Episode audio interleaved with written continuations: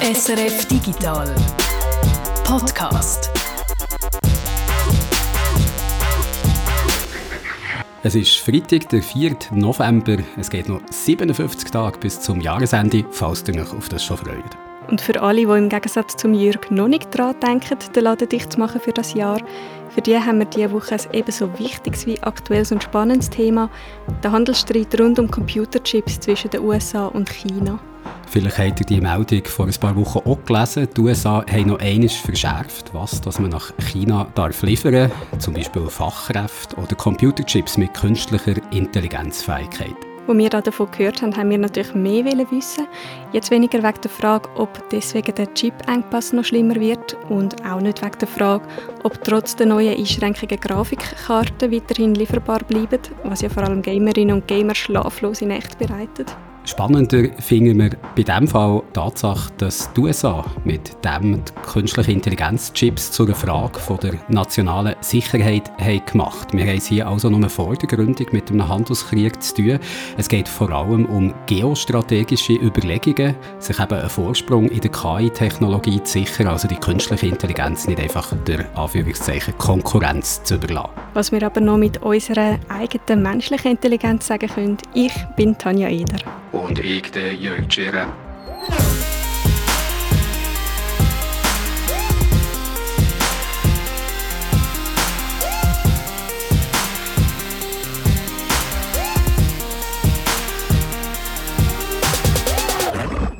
Und jetzt, jetzt reden wir über Chips.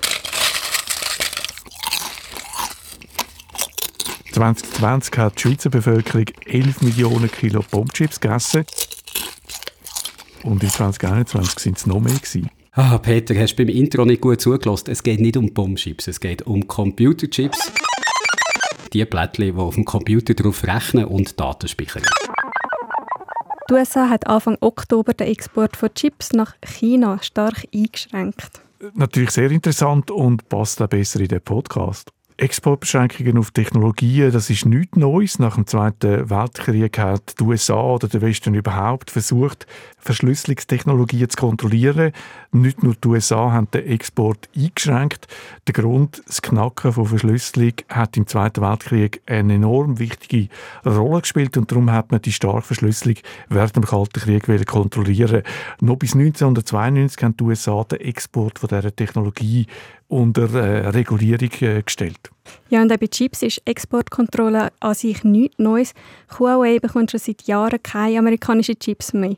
Aber das Ausmaß der neuen Exportkontrolle ist etwas, was man bis jetzt so noch nicht gesehen hat. Jetzt ziehen die USA die Schrauben nochmal massiv an. Die neuen Einschränkungen sind ein Rundumschlag. Das Ziel ist, China darin einschränken, Supercomputer im Militär einzusetzen. Und darum tut USA jetzt den Export von starken Computerchips nach China einschränken. Und sie schränken auch den Export ein von allen Sachen, die sie so braucht, um Chips herzustellen. Das sind Halbleiter, Geräte, Software, aber auch das Know-how, also Experten. Die USA versucht also nicht nur die Verbreitung von Hard- und Software zu kontrollieren, die USA versucht auch den Zugang zum Know-how von Menschen zu kontrollieren, von Leuten, die sich bei der allerneuesten Chip-Generation auskennen. Ja, Amerikaner, Leute mit amerikanischem Pass und auch Leute, die in Amerika wohnen, dürfen nicht mehr chinesische Unternehmen beim Chips herstellen unterstützen, wenn das Risiko besteht, dass das der chinesische Staat könnte nutzen Kontrolliert wird also so gut wie die ganze chinesische Chipbranche. Ja, amerikanische Unternehmen vor Ort haben schon angefangen damit, das Personal abzuziehen. Und treffen wird es vor allem auch Amerikaner, die in China zum Beispiel in Tech-Firmen im Management arbeiten und auch chinesisch-amerikanische Doppelbürger. Kontrollieren will man den Zugang zu Chips von der allerneuesten Generation. Ja, es geht vor allem um starke Chips, Chips, die man braucht, um AI zu trainieren, also künstliche Intelligenz. Und das sind vor allem leistungsfähige Grafikkarten. Das heißt, es geht jetzt nicht um Chips wie die, die es im Geschirrspüler oder in der Kaffeemaschine zum Beispiel drin hat, aber es ist schon bisschen breiter als nur Superchips. Relativ leistungsfähige Chips hat es zum Beispiel auch in Laptops, in Handys und in elektrischen Autos. Und in wie vielen Chips an irgendeinem Punkt der US-Technologie drinsteckt, das sehen wir dann. Das Ziel dieser Kontrollen ist also, man will verhindern, dass das chinesische Militär Zugang zu den leistungsfähigsten Chip bekommt, solche, die es äh, bei militärischen KI-Anwendungen braucht. Ja, AI wird in Zukunft eine wichtige Rolle spielen im Militär und eventuell entscheiden bei Themen wie der Ukraine oder in Taiwan, wer da militärisch die Nase vorne hat. AI wird zum Beispiel gebraucht in der militärischen Strategieentwicklung, in der Planung und in der Logistik, aber auch in autonomen militärischen Systemen, zum Beispiel in Radar und Systemen zum Kommunikation ablösen oder stören. Und AI ist auch involviert, wenn es darum geht, fortgeschrittene Raketensysteme zu entwickeln. Außerdem geht es den USA auch explizit darum, dass China AI auch einsetzt, um Leute zu überwachen und zum Teil auch Menschenrechte verletzt damit. Aber Chips und künstliche Intelligenz sind nicht nur fürs Militär wichtig. Chips sind auch ein Wettbewerbsvorteil in der Wirtschaft. Künstliche Intelligenz, das Stichwort Spracherkennung, Bilderkennung, Suche im Internet und Produktvorschläge, selbstfahrende Autos und dazu kommt dann eben noch Unternehmen, die Kundendaten analysieren und so bei der Produktentwicklung einen grossen Vorteil haben. All das ist natürlich von dem Boykott auch betroffen. Ja, das könnte den USA einen Vorteil geben, wirtschaftlich, aber ob das insgeheim auch ein bisschen ein Ziel ist oder nur einfach ein schöner Nebeneffekt für Amerika, das ist natürlich offen. Auf jeden Fall werden die Maßnahmen ein Problem sein für die chinesische Wirtschaft. Zum Beispiel für Alibaba, die haben erst vor kurzem ein neues Cloud Computing System für AI vorgestellt, wo sie Chatbots und Videoanalyse entwickeln wollen. Und für das haben sie hunderte von Chips von Intel und Nvidia gebraucht, beides amerikanische Firmen. Jetzt sind zwei berühmte Namen gefallen, Nvidia und Intel, beides Namen, die man kennt im Zusammenhang mit Chips. Aber tatsächlich produziert werden die ja gar nicht in Amerika, sondern vor allem in Taiwan. Ja, Taiwan ist ganz klar das Epizentrum der Chipindustrie. Ohne die läuft so gar nichts. Jetzt machen wir noch einen Schritt zurück und schauen, was die Chipproduktion ist, was die so speziell macht. Hinter der Chipproduktion steht nämlich eine super komplexe Lieferkette. An der sind ganz viele hochspezialisierte Firmen aus der ganzen Welt beteiligt. Ein Chip wechselt über 70 Mal die Grenze, bis er fertig und im Produkt verbaut ist. Grob gesagt gibt es in der Herstellung drei Schritte. Zuerst muss so ein Chip entwickelt werden. Dafür braucht es sehr viel Forschung, Know-how und eine spezielle Software. Dann geht es in die Herstellung, in Hightech-Labor, wo ganz viele hochspezialisierte Geräte und spezielle Materialien und Chemikalien gebraucht werden.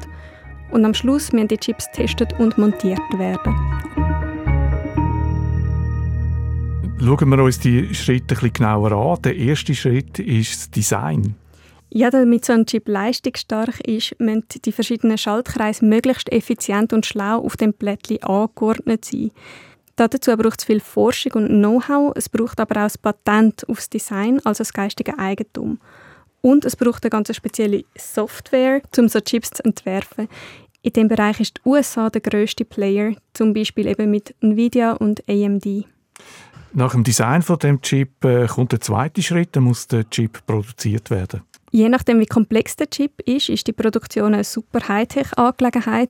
Eine Fabrik kostet etwa 17 Milliarden Dollar. Das sind eher Labor als Fabriken. Und die meisten von diesen Labor und vor allem die allervorgeschrittensten Labor, die stehen in Taiwan. Wenn ihr in Fonds investiert seid, habt ihr vielleicht schon mal von TSMC gehört, von Taiwan Semiconductors. Das ist eine der grössten Firmen auf der Welt und sie produziert über die Hälfte von allen Chips. Zum Beispiel eben für Nvidia und AMD, aber auch für Tesla zum Beispiel.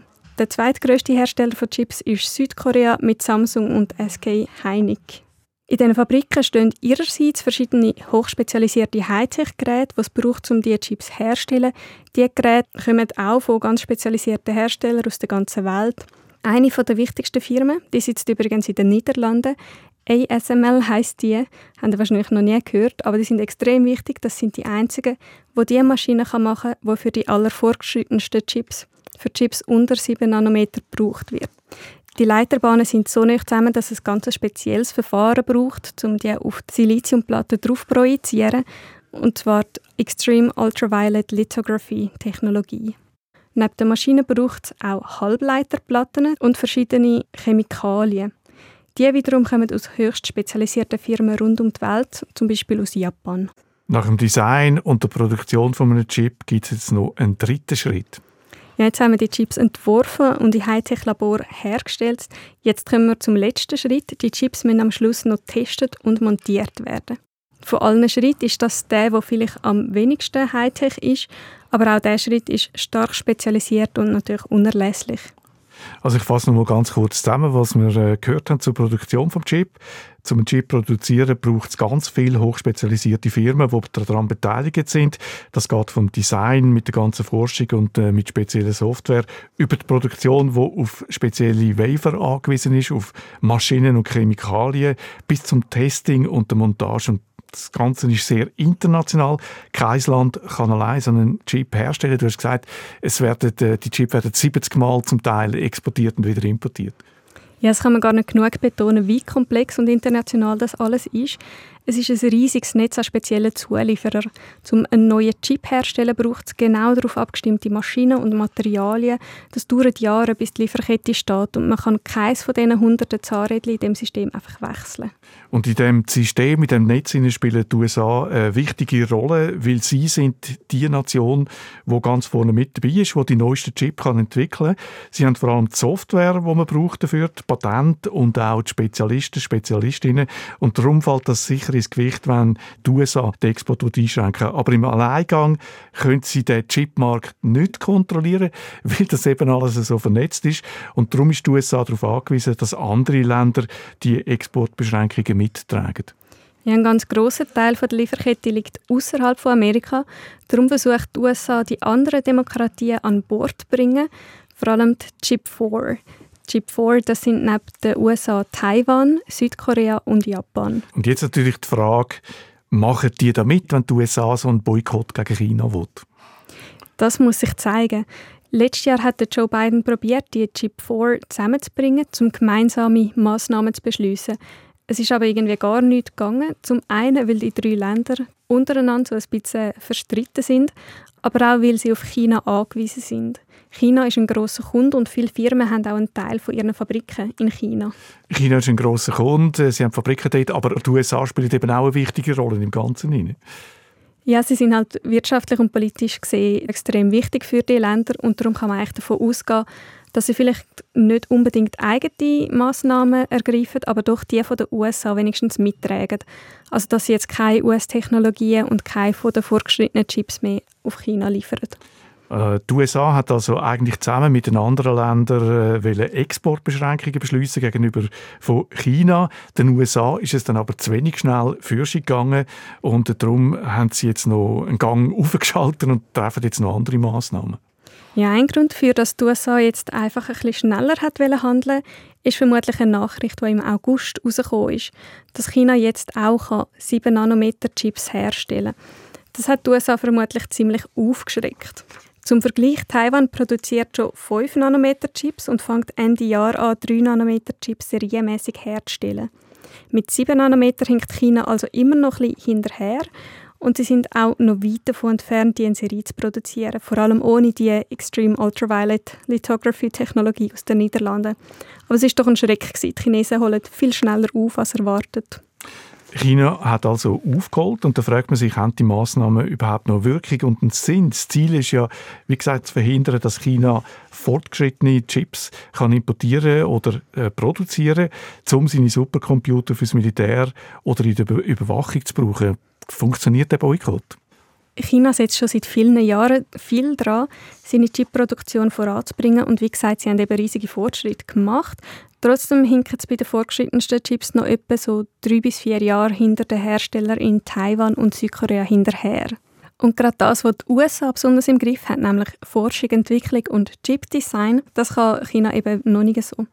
Ob die neuen Restriktionen wirklich wirken und sich China bremsen können oder ob es China schafft, das Know-how und die technologischen Kapazitäten selber zu entwickeln, über diese Frage habe ich mit dem Julian Kamasa geredet.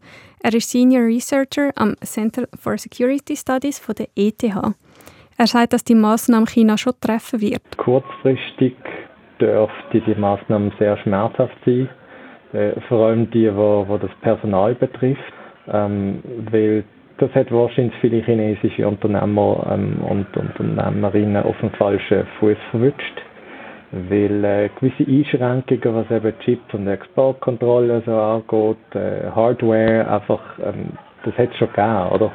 Und, und da haben chinesische Unternehmen jeweils auf die, die angekündigten US-Maßnahmen oft mit Hamsterkäufen von, von diesen Mikrochips reagiert oder von anderen Hardware-Bestandteilen und haben das eigentlich teilweise bisschen weitergeführt in Antizipation von weiteren Maßnahmen natürlich.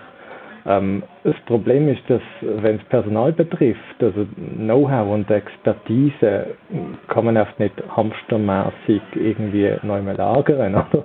Und das, das ist dann äh, problematisch. Und, und das dürfte sicher Folgen haben für chinesische Unternehmen, äh, vor allem im High-End-Segment. Also ein Beispiel ist das Wartungsprozess ohne, ohne Soft- und Hardware von sogenannten involvierten US-Personen eigentlich sehr, sehr kompliziert bis unmöglich dürfte werden. Und es gibt, es gibt äh, gewisse Aussagen von chinesischen Unternehmen, dass es ohne Updates geht so etwa drei Monate lang gut und noch hat es eigentlich schwierig, noch irgendwie operationell zu bleiben. Kurzfristig wird das China also sicher bremsen, obwohl viele Firmen noch Material haben, das sie weiter brauchen können. Aber wie sieht es langfristig aus? Langfristig dürfte sich der Trend zu, zu Entkopplung weiterführen. Äh, das heißt konkret, also China hat ja schon seit langer Zeit vor, ähm, äh, quasi unabhängig zu sein, oder? Äh, das haben sie in der Praxis eigentlich nie so richtig erreicht. Äh, aber ich denke, die Maßnahme wird dem noch äh, ein neues Momentum geben, äh, dass China an Autonomie möchte gewinnen und wirklich auch eigene Lieferketten aufzubauen, also quasi selbstversorgend wäre. Äh, das Problem ist, dass das in dieser Branche sehr, sehr schwierig ist. Das andere Problem ist, dass so ein Kapazitätsaufbau sogar unter Idealbedingungen in dieser relativ speziellen Branche Jahrzehnte braucht. Und, und der Kapazitätsaufbau durch die Maßnahme jetzt, gerade wenn es Personal betrifft und Know-how, eigentlich äh, verlangsamt wird. China baut also die Kapazitäten aus, holt auf, aber das ist ein langfristiger Prozess, weil langfristig heißt in dieser Branche 20 oder 30 Jahre. Und bis das so weit ist, ist das eine Belastung für die Wirtschaft China, aber auch für die ganzen internationalen Lieferketten, wo wir ja gehört haben, sehr komplex sind und auch recht sensibel auf jede Störung reagieren. Und das, obwohl sich die Branche noch nicht mal von den Corona-Engpässen erholt hat. Ich habe Julian Kamasa auch gefragt, was das alles für einen Effekt für uns in der Schweiz hat. Merken wir als Konsumenten irgendetwas davon? Obwohl das jetzt noch schwer abzuschätzen ist, kann man davon ausgehen, dass sich die Effekte in Grenzen halten werden, sagt Julian Kamasa. Er sagt, vermutlich werden elektronische Geräte wie Kaffeemaschinen oder Elektrovelo ein paar Franken teurer und vielleicht muss man noch ein bisschen länger auf sein Elektroauto warten. Er sagt aber auch, dass sich das Bild kann ändern kann, je nachdem, wie China reagiert. Bis jetzt ist die Reaktion noch nicht äh, sehr stark gewesen. Ja, China hat die Exportkontrolle natürlich verurteilt, aber hat bis jetzt noch keine Gegenmaßnahmen getroffen. Aber da gibt es schon Möglichkeiten, meinte Julian Kamasa. Da könnte eine mögliche Antwort äh, in Form von e- Exportrestriktionen auf, auf sogenannte Low-End-Chips sein, wo in ganz vielen Geräten die, die sogenannten High-End-Chips ergänzen und weniger anspruchsvolle Aufgaben übernehmen. Das ist in jedem iPhone der Fall, in jedem, in jedem äh, Laptop.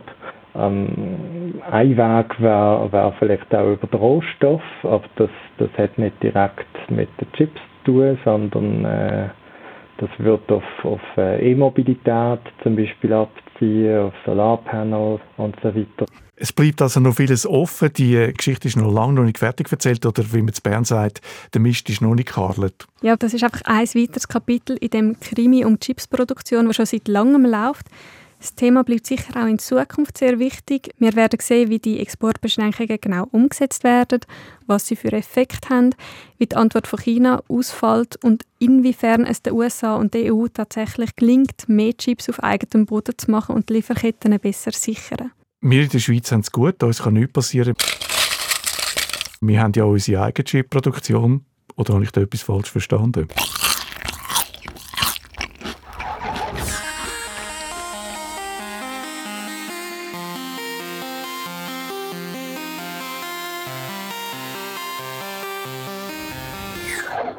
Wir sind ja nicht nur ein Technologie-Podcast, sondern auch ein Unterhaltungs- und Event-Podcast. Und zum Schluss haben wir noch eine Event-Empfehlung für das Wochenende. In der Nacht auf Sonntag findet nämlich das Finale von der League of Legends Weltmeisterschaft statt. Der vermutlich grösste E-Sport-Event von diesem Jahr. Über 4 Millionen Zuschauer werden online zuschauen, wenn am Samstagabend die zwei Finalisten DRX und T1, beide aus Südkorea, in San Francisco vor einem tobenden Stadionpublikum gegeneinander antreten.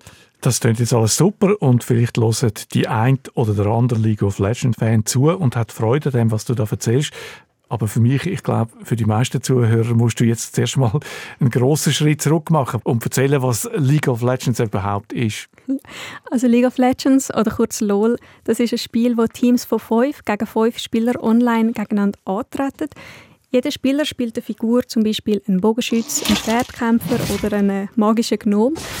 Ein Team startet unten am Spielfeld, das andere oben und das Ziel ist, sich durchzukämpfen bis zu der Basis vom Gegner und den Nexus, das ist so ein Kristall, zu zerstören. Du hast jetzt gesagt, das ist ein Spiel, aber es ist eben auch ein sogenannter E-Sport. Ja, man kann das trainieren und kompetitiv spielen wie jeder andere Sport. Bei dem Sport kommt es halt weniger auf Kraft oder Kondition an, sondern auf Konzentration, Reaktionsgeschwindigkeit, Teamfähigkeit und sehr, sehr viel Strategie. Professionelle Spieler trainieren stundenlang jeden Tag, wie man das auch kennt von anderen Spitzensportarten, Fußball oder äh, Skifahren. Die Besten stehen dann am Schluss in der Weltmeisterschaft. Ja, es gibt verschiedene regionale Ligen und von jeder regionalen Liga kommen die besten Teams an die Weltmeisterschaft. Dort gibt es dann Play-ins, eine Gruppenphase und dann eben das Turnier. Du hast vorhin gesagt, das ist ein grosses Event, über 4 Millionen Zuschauer werden erwartet. Und das nur, wenn man die 70 Millionen Fans in China nicht mitzählt. Aber wenn man das jetzt mit einem konventionellen Sport vergleicht, Tennis oder so, sind 4 Millionen ja noch nicht wahnsinnig viel. Ja, das stimmt. Die Spielerzahlen und auch die Zuschauerzahlen wachsen zwar recht schnell, vor allem auch während der Pandemie. Aber zu den beliebtesten Sport gehört LOL noch lange nicht. Es gibt da verschiedene Faktoren. Zum Beispiel, dass es gerade in der Schweiz einen schweren Stand hat bei den Sponsoren oder auch, dass es nicht im Fernsehen übertragen wird. LOL hat aber aus meiner Sicht auch noch ein anderes Problem nämlich eine ziemlich hohe Hürde zum Einsteigen. Wenn jetzt jemand Fußball schaut, was vorher noch nicht kennt hat, kann er recht schnell folgen, nachdem er ein paar grundsätzliche Regeln verstanden hat. Bei LoL ist das irgendwie schwieriger. Man muss es fast regelmäßig selber spielen, um wirklich mitzukommen. Man muss wissen, was das für Figuren sind, die die da spielen, um erkennen, wer welchen Angriff einsetzt. Und es gibt mittlerweile über 140 so Figuren. Und dann muss man ein bisschen rauskommen, wie das funktioniert mit der Sicht, mit dem Monster und den Drachen. Und am besten auch noch, was es für Items gibt und was für Strategien. Erst dann kann man wirklich mitverfolgen, was auf dem Bildschirm passiert und hat Spaß, wenn jemand besonders schön spielt oder eine besonders schlaue Strategie ausheckt. Zuerst, als du da erzählt hast, habe ich gedacht, das wäre etwas für mich. Ich wollte das auch mal schauen, aber nachher ist es mir dann ein bisschen zu kompliziert geworden.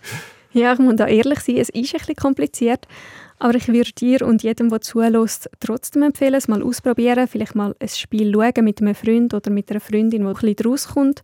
Weil, obwohl, ja, es ist einerseits ein bisschen komplizierter als Fußball, aber andererseits sind die ganzen Zaubersprüche und Drachen und Minions halt auch viel spannender als einfach ein paar Menschen, die 90 Minuten lang am Ball nachrennen. Also gut, jetzt hast du zuerst vielleicht ein paar äh, lustig gemacht und überzeugt, sie das schauen und ein paar andere hast du vergrault mit dem Seitenhieb aufs Shooten. Aber gut, jetzt bin ich und unsere Zuhörer up to date. Zurück zu dem Final. Du hast am Anfang gesagt, es treten zwei Teams aus Südkorea gegeneinander an. Das ist ja kein Zufall, dass die aus Südkorea kommen. Ja, dass gerade beide Finalisten aus Südkorea kommen, ist recht selten. Aber ja, Südkorea ist klar die erfolgreichste Region im League of Legends, gefolgt von China. Die vier Teams von Westeuropa haben es nicht so weit geschafft. Am weitesten ist noch Roco, die haben das Viertelfinale erreicht. Das berühmteste Team von Europa, Fnatic, das im 2011 Weltmeister wurde, ist, ist das mal schon in der Gruppenphase rausgefallen. Sie haben aber auch ein bisschen Pech gehabt, muss man sagen, dass sie in einer sehr starken Gruppe gelandet sind. Vier europäische Teams, da ist äh, die Schweiz auch dabei. Ja, das Schöne daran, dass Europa eine Region ist, ist, dass die Teams nicht zu einem Land gehören, sondern gemischt sind. Jetzt, wenn man zum Beispiel Fnatic anschaut, dort spielt einer aus Dänemark, ein Spanier, einer aus der Tschechei, einer aus Deutschland und einer von Bulgarien. Aber kein Schweizer? Ja, in keinem von diesen Teams an der WM ist ein Schweizer mit dabei. Der E-Sport hinkt da in der Schweiz einfach noch ein bisschen hinterher, jetzt im Vergleich zum Beispiel zu Deutschland und im Vergleich zu Südkorea sowieso. Also kein Schweizer in einem Team an der WM sind äh, zwei Teams aus Südkorea, nämlich T1 oder T1 und DRX oder DRX. Gib doch noch schnell eine Zusammenfassung, wer das ist. Ja, DRX und T1 sind beide aus Südkorea, aber es sind sehr unterschiedliche Teams. T1, das ist so ein das Team schlechthin, die Favoriten. Sie haben die Weltmeisterschaft schon dreimal gewonnen und sie haben ein paar von den absoluten Superstars von der Szene bei sich. Vor allem eine, eine lebendige Legende sozusagen, der Ronaldo vom LOL, der Faker. Er ist schon seit fast zehn Jahren mit dabei und viele sagen, er sei vermutlich der beste Spieler, den es je gegeben hat. Auf der anderen Seite steht äh, DRX. Und DRX, das sind die kompletten Underdogs. Sie sind nur durchs Playen überhaupt im Turnier gelandet. Im Viertelfinal sind sie auf Edward Gaming aus China getroffen. Das sind Titelverteidiger von letztes Jahr. Alle sind sich sehr sicher gewesen, wer gönnt. Und die ersten zwei Spiele hat dann DRX auch verloren. Aber dann haben sie ein Comeback angelegt, das es erst ein einziges Mal gegeben hat an einer WM. Die nächsten drei Spiele haben sie alle gewonnen und damit haben sie Titelverteidiger aus China heimgeschickt. Es war ein mega emotionaler Moment nach dem Sieg. Der Starspieler von DRX, der Deft, hat auch noch Geburtstag gehabt. Und wo dann das ganze Stadion Happy Birthday gesungen hat, hat er auch noch ein Tränchen verdruckt.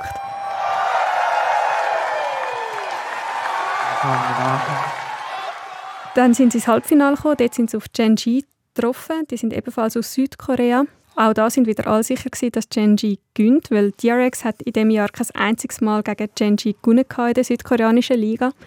Aber äh, siehe da, sie haben sich schon wieder durchgesetzt.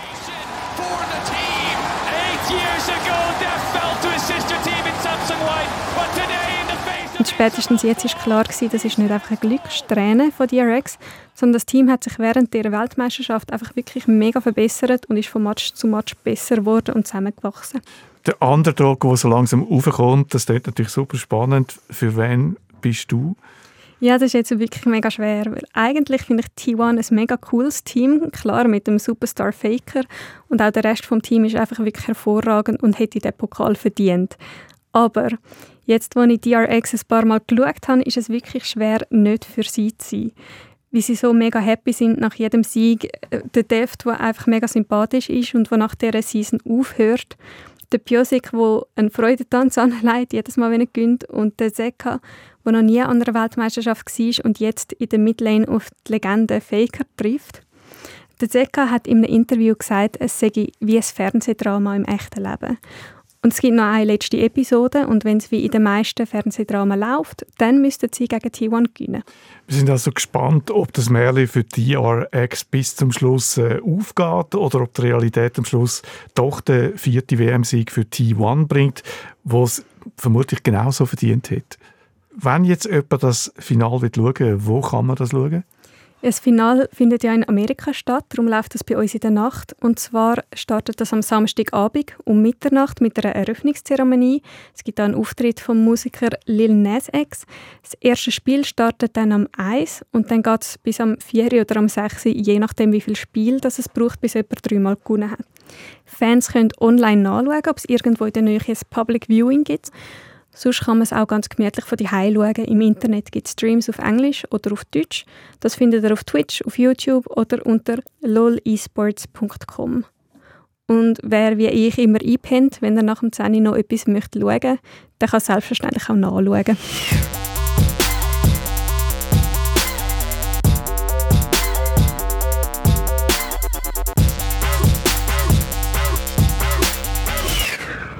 57 Tage geht es also noch bis zum Jahresende, ich habe es ganz am Anfang gesagt, aber schon nächste Woche, wenn der nächste Digital-Podcast rauskommt, sieht das wieder ganz anders aus, dann sind es nur noch 50 Tage, was eigentlich die viel schönere Zahl wäre, viel runder, vielleicht hätte ich das Ganze erst nächste Woche so erwähnen. Ja gut, wie auch immer, äh, das Wichtigste ist jedenfalls gesagt, nämlich, dass wir nächste Woche wieder da sind mit einer neuen Ausgabe vom Digital-Podcast. Dann erzählen wir euch, wie Virtual Reality Brille als Diagnoseinstrument eingesetzt werden. Zum Beispiel wird mit Augentracking probiert, Krankheiten wie Multiple Sklerose oder einen Hirntumor zu diagnostizieren. Und wenn wir schon beim Thema Gesundheit sind, mit Tipp noch für das Wochenende, nicht vergessen, euch wärmer anzulegen, jetzt wo es draussen wieder kälter wird. Wir wollen ja nicht, dass ihr den nächsten Podcast gar nicht hören könnt, weil ihr eine Mittelohrentzündung habt. Also gut aufpassen, gesund bleiben und bis nächste Woche. Tschüss!